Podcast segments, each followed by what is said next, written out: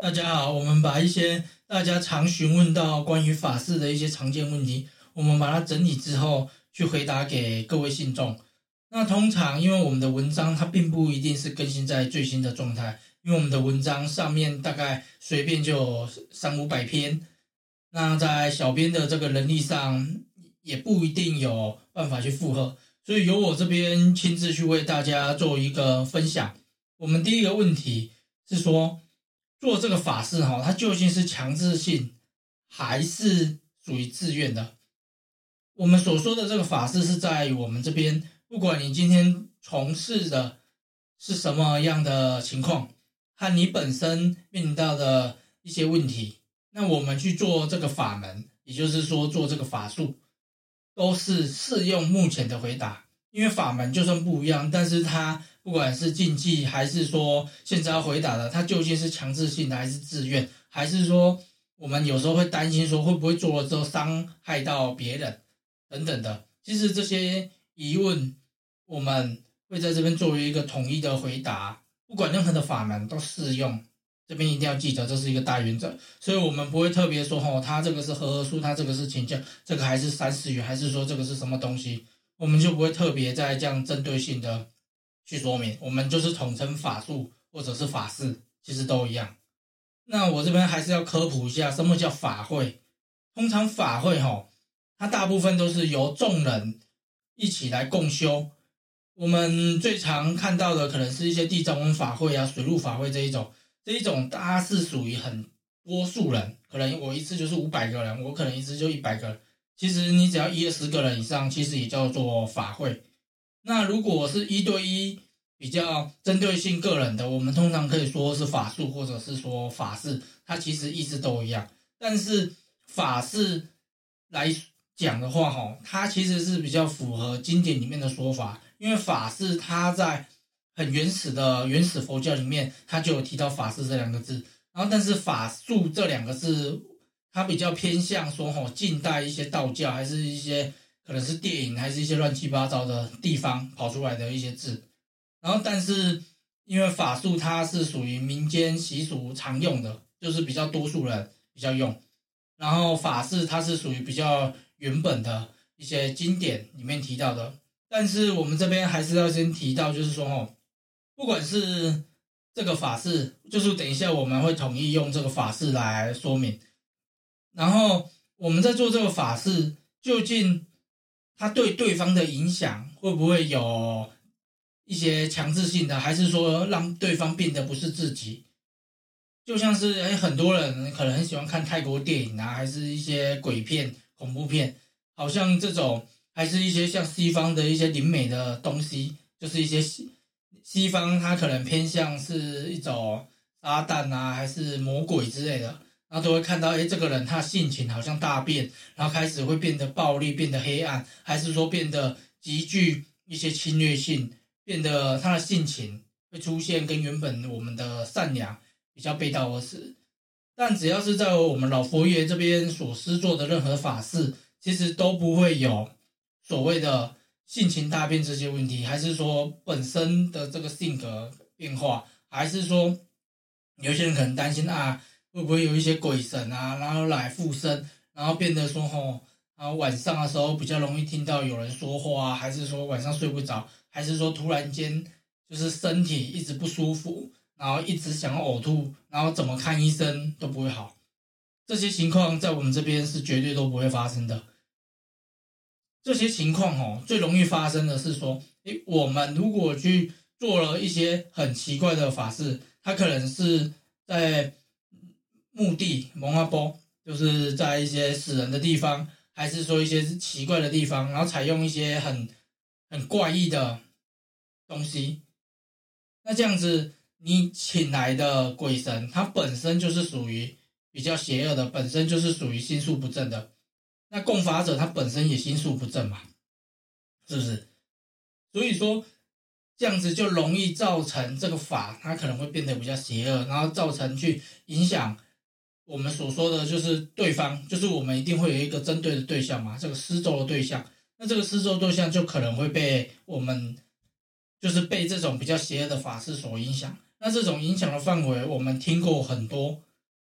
一个就是说哦，可能就会脾气变得比较暴躁，还是说他的个性会变得比较一些这个叫反复无常，就是诶今天早上说一说，然后结果晚上又不一样，还是下午不一样，还是说现在说一说，他马上就反悔，就是一些特别比较奇怪的。但通常有出现这些脾气反复不定的现象，这都还是比较轻微的。通常比较严重的都是属于暴力行为啊。就是他可能会突然间很爱乱摔东西啊。我们曾经有遇过，诶，有人在外面还是在其他地方做了一些法事，结果有一天他回家来，他的另外一半把电脑、把电视全部都打烂掉了，就差没有放火，他他整个吓死了。那像这一种会变得一种特别强烈的一种暴力倾向，这种通常就是采用第一。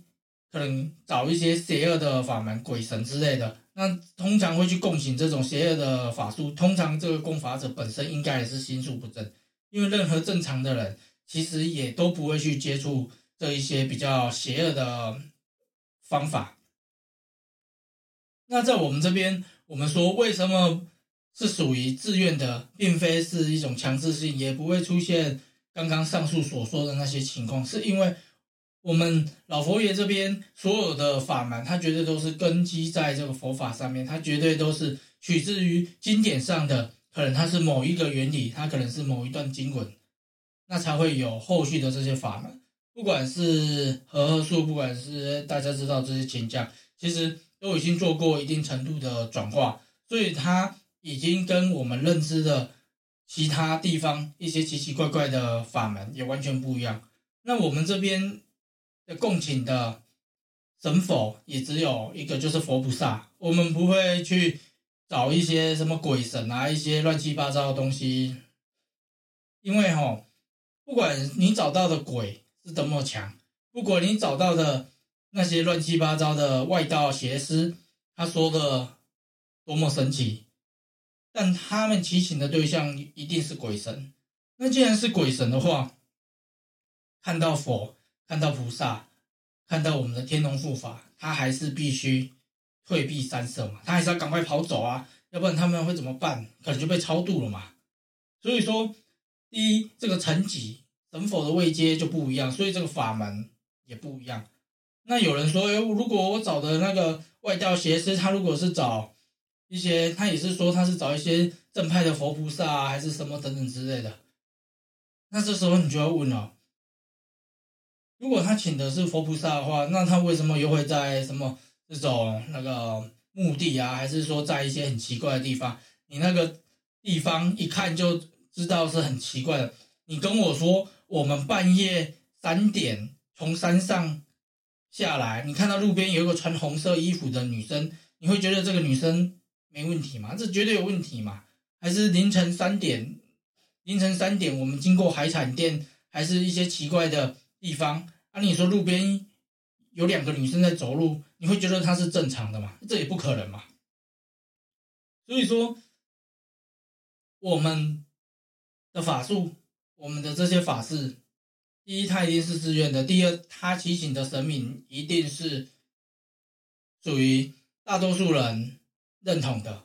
不会是一些奇奇怪怪的。那再来就是说，哈，为什么是自愿性的而非强制性的？这个是在建立在哈双方之间的一个感情、一个缘分，或者是你本身的这些财运，